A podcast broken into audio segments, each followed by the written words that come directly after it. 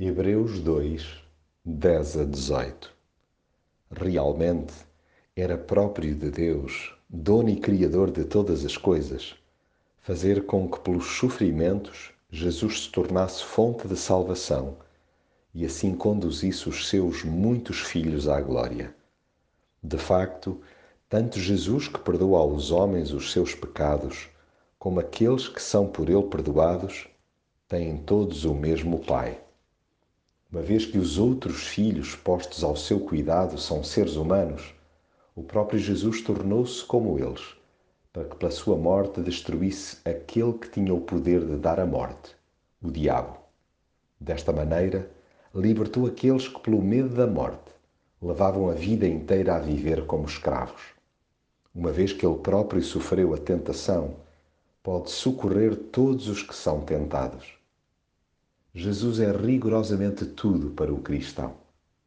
Ele é a sua fonte de inspiração contínua. Deve-lhe a salvação que goza e a paz que experimenta. Nele fez-se novo cada dia. A vida ganhou todas as cores e deixou de ser encarada a preto e branco. O pesadelo do pecado e as suas pavorosas consequências foram cabalmente superadas pelos sofrimentos de Cristo através dele, é, com muitos outros, conduzido à glória. O céu começou a ser vivido já aqui e continuará ali, do outro lado da eternidade. Deus passou a ser conhecido e tratado por Pai e não como um ser distante e pouco dado a afetos. A morte foi por Cristo destruída e com ela o diabo derrotado. Desta maneira libertou aqueles que, pelo medo da morte, levavam a vida inteira a viver como escravos.